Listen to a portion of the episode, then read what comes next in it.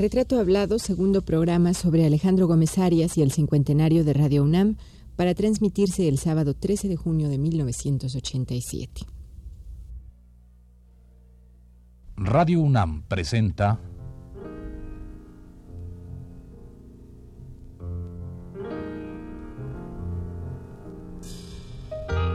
Retrato Hablado.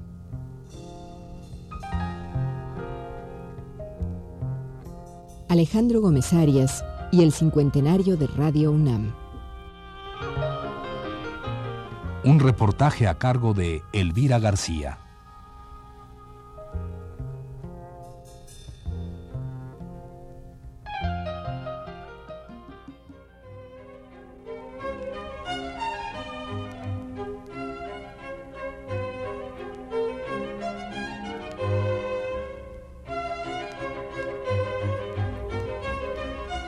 El periódico El Universal, del 26 de junio de 1937, reseña la inauguración de Radio Universidad de la siguiente manera.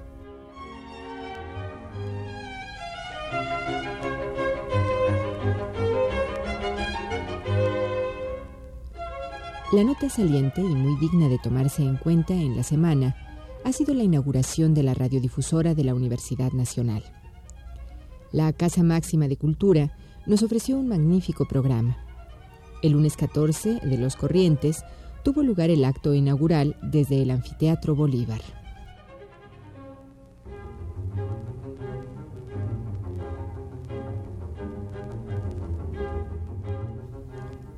Y el periodista Alfredo Ramírez, autor de la reseña en cuestión, continúa diciendo.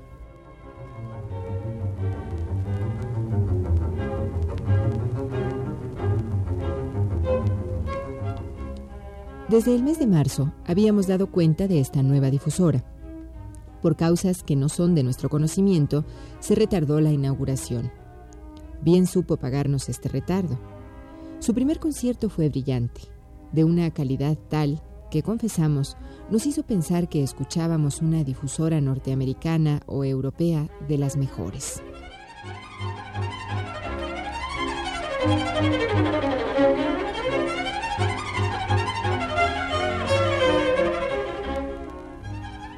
La oímos y su voz se dejó escuchar límpida, clara y entusiasta a través de los micrófonos. La transparencia de su sonido nos hizo apreciar en toda su magnificencia el programa inaugural. Para ser sinceros, debemos decir que no estamos acostumbrados a oír por radio música como la ofrecida aquella noche.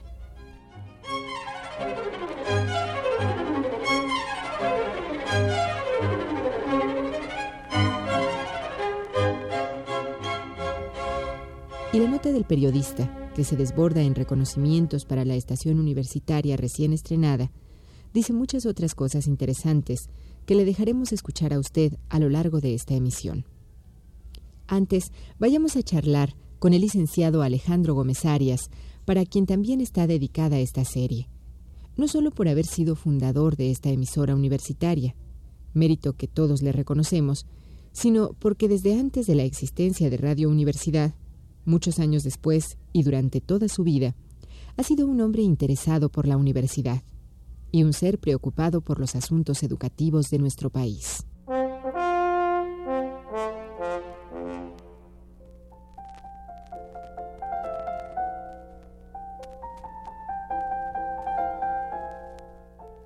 ¿Cómo era la estación? Estaba formada por un pequeño cuarto en el que se instaló el equipo propiamente de la difusora. Nuestro estudio era de madera y se levantó en el espacio que quedaba entre la entrada al anfiteatro Bolívar de la Escuela Nacional Preparatoria y la escalera que daba a las oficinas de la Rectoría. Compramos como un gran derroche un precioso piano de cola. Los demás eh, que participaban en nuestras audiciones tenían que llevar sus propios instrumentos. Pero había tal interés en la pequeña radiodifusora que nunca nos faltaron colaboradores ni amigos en este para resolver nuestros problemas.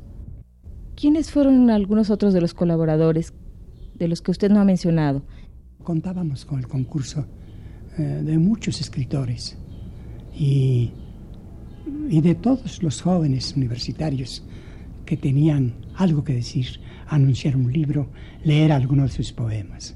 También pasábamos seriadas eh, cátedras de profesores eh, distinguidos. Don Antonio Caso, por ejemplo, algunos de la Facultad de Derecho, etc. Es decir, que la estación estaba abierta realmente a que los jóvenes llegaran con un poema y dijeran quiero leerlo y pasaban así.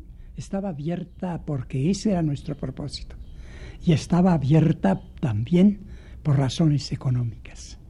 Como no podíamos pagar eh, programas especiales ni colaboraciones especiales, naturalmente era una estación, como usted dice, casi sin programación seca ni rígida. ¿no?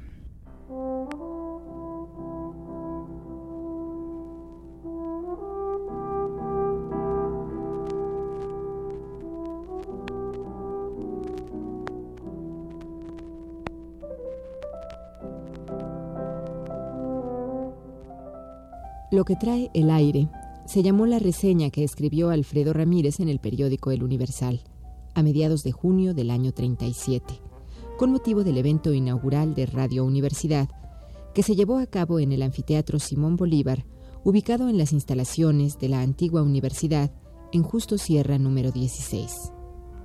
El periodista dijo en su nota aquel sábado 26 de junio de 1937.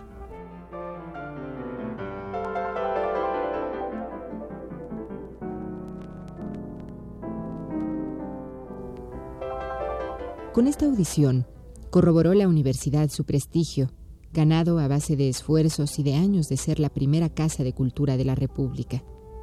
Hasta el anunciador, cosa rara, supo estar en su lugar.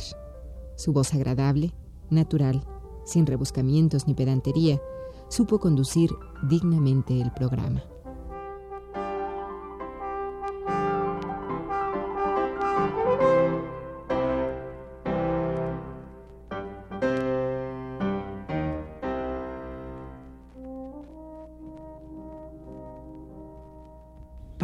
Supuesto, ha sido inmensamente emotivo seguir los pasos de Radio UNAM.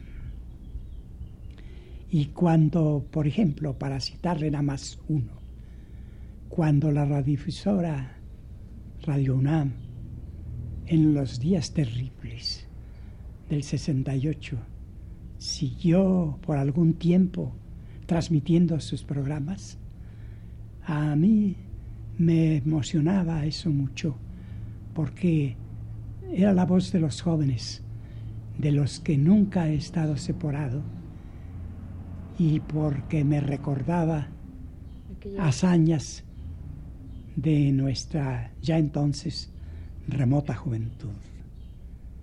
Ahora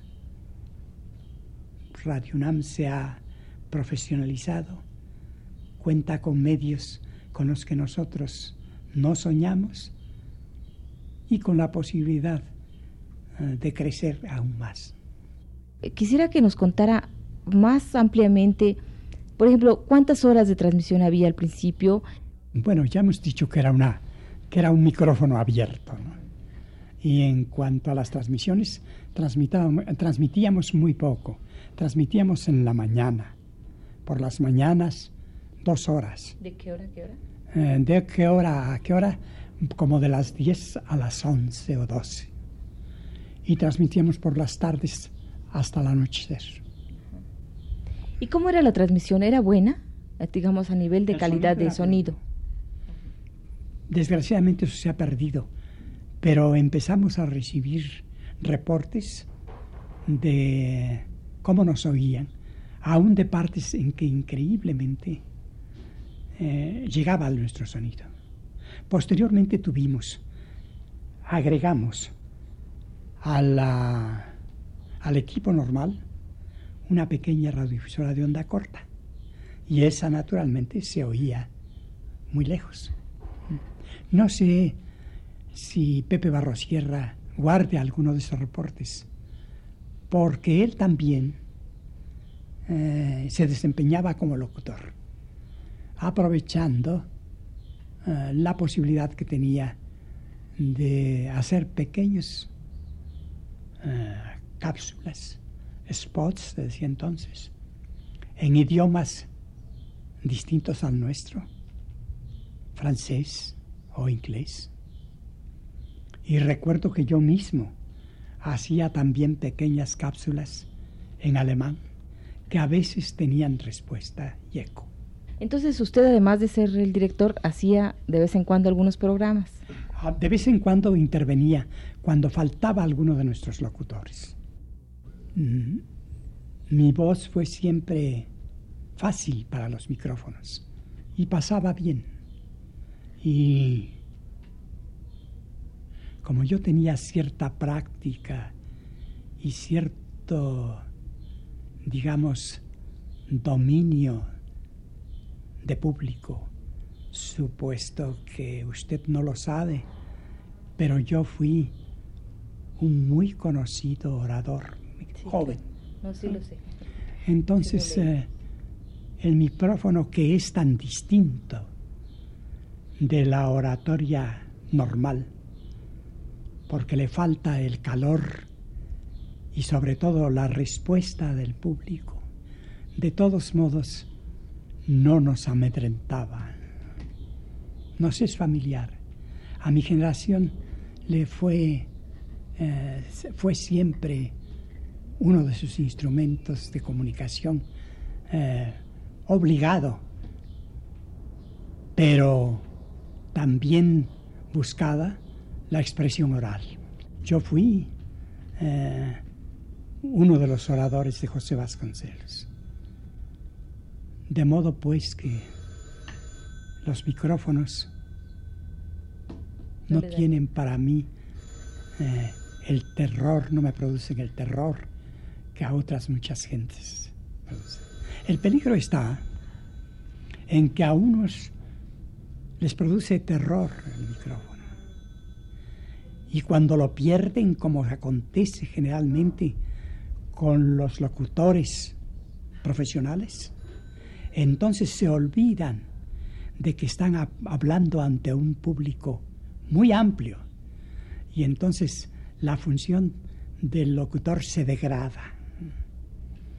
El locutor siempre debe pensar que no está en el estudio y que su, auditorio no queda en los muros de, de, ese estudio, no está encerrado, sino que tiene un público vastísimo amplísimo. Y si cuando un actor, por ejemplo, o un artista se presenta en un teatro, eh, conserva o debe conservar respeto para su público, el locutor que tiene la oportunidad, la oportunidad y la posibilidad de hablar ante públicos inmensos, debía estar siempre temblando. Pero eso a nosotros nos servía teníamos esa pequeña escuela de la que le he hablado.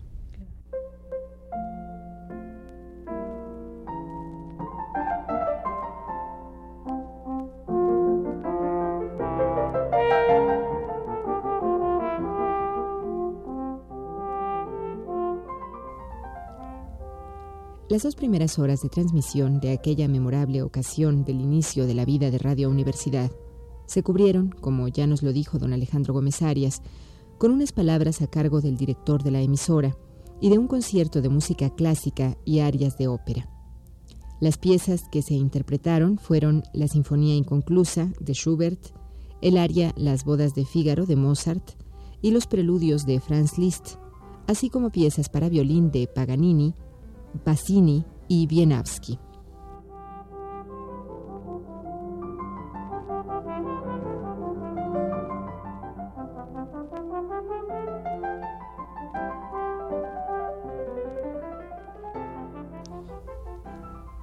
Pero dejemos por un momento la reseña, que nos da fe del concierto inaugural, y demos lectura a un fragmento del discurso que el licenciado Alejandro Gómez Arias dijera en día tan especial, hace 50 años precisamente. Escuchemos.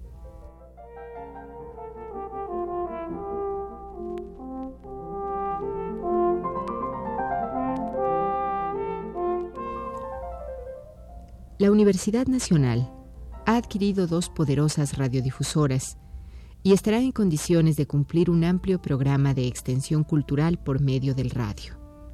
XCXX, 1170 kilociclos en onda larga, y XEYU, 31.25 metros en onda corta, serán los indicativos de Radio Universidad Nacional.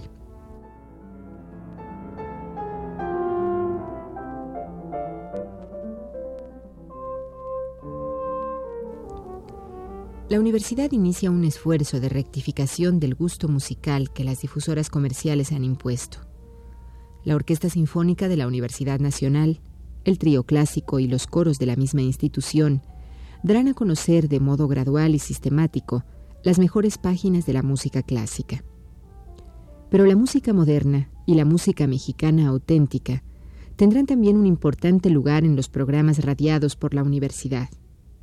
Además, se dará oportunidad a todos los elementos artísticos de valía, alejados ahora de las difusoras comerciales, para actuar en los micrófonos de la universidad.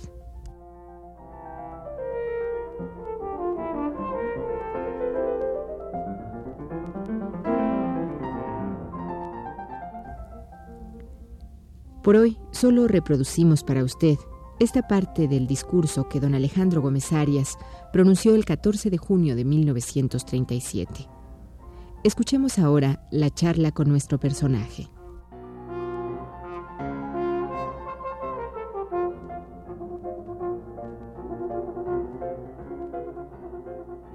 Volviendo a la historia de la radio, de Radio Universidad.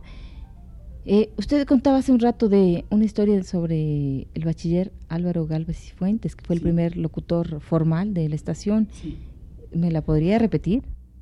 Álvaro fue nuestro locutor oficial. Los demás éramos, digamos, ocasionales o emergentes. Eh, hicimos un concurso para buscar un locutor. Lo queríamos distinto a los locutores eh, conocidos. Queríamos un locutor serio, con buena voz, con un trasfondo cultural, personal definido y que tuviera alguna práctica en los micrófonos. Álvaro había hecho en una en la más importante radiodifusora de la época, había hecho un programa que fue famoso, una especie de telenovela tomada de los libros de Conan Doyle. Él mm, representaba magistralmente el personaje central, Sherlock Holmes. Tomás Perrin, que también pasó por nuestros micrófonos, era el doctor Watson. Y tenía pues esa seguridad. El personaje Sherlock obliga a, mantener una serenidad y una frialdad y una objetividad que son las que caracterizan la figura del gran detective. De modo que para nosotros fue perfecta y valiosísima la cooperación de Álvaro Galvez y Fuentes.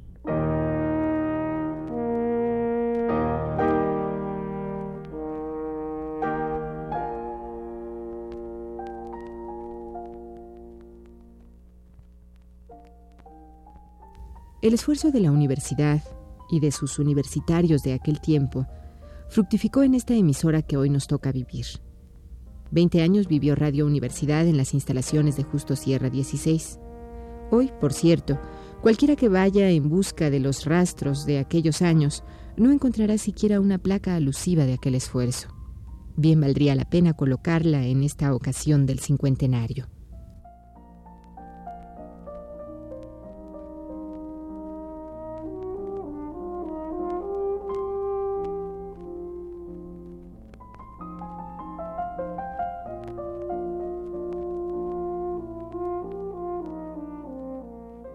Radio UNAM es para mí un momento de una vida ya larga. Pienso en él, eh, en esa etapa, en ese episodio, eh, con afecto y con cierta nostalgia que envuelve un periodo de mi vida, pero es una época cerrada. No, intenté después, eh, por ejemplo, buscar un lugar en las radiodifusoras comerciales, ni mucho menos. Nunca olvidé que eso era para mí transitorio y que yo era principalmente un universitario, un maestro y después de todo un abogado.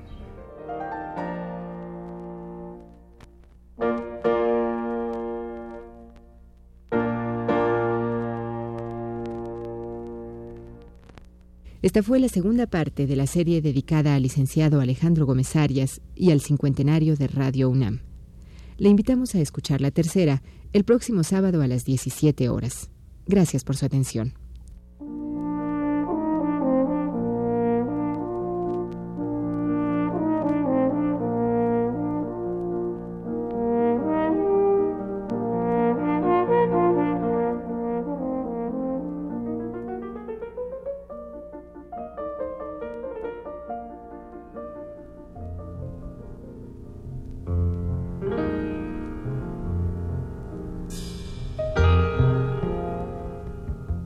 Radio UNAM presentó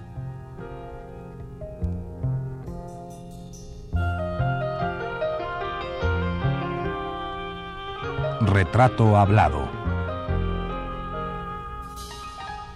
Alejandro Gómez Arias y el cincuentenario de Radio UNAM.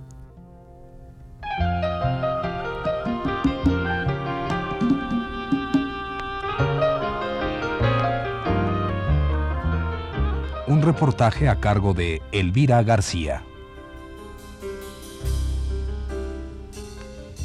Grabación a cargo de Antonio Bermúdez y Carlos Zorrilla. Montaje de Abelardo Aguirre. En la voz de Yuriria Contreras. Fue una producción de Radio UNAM.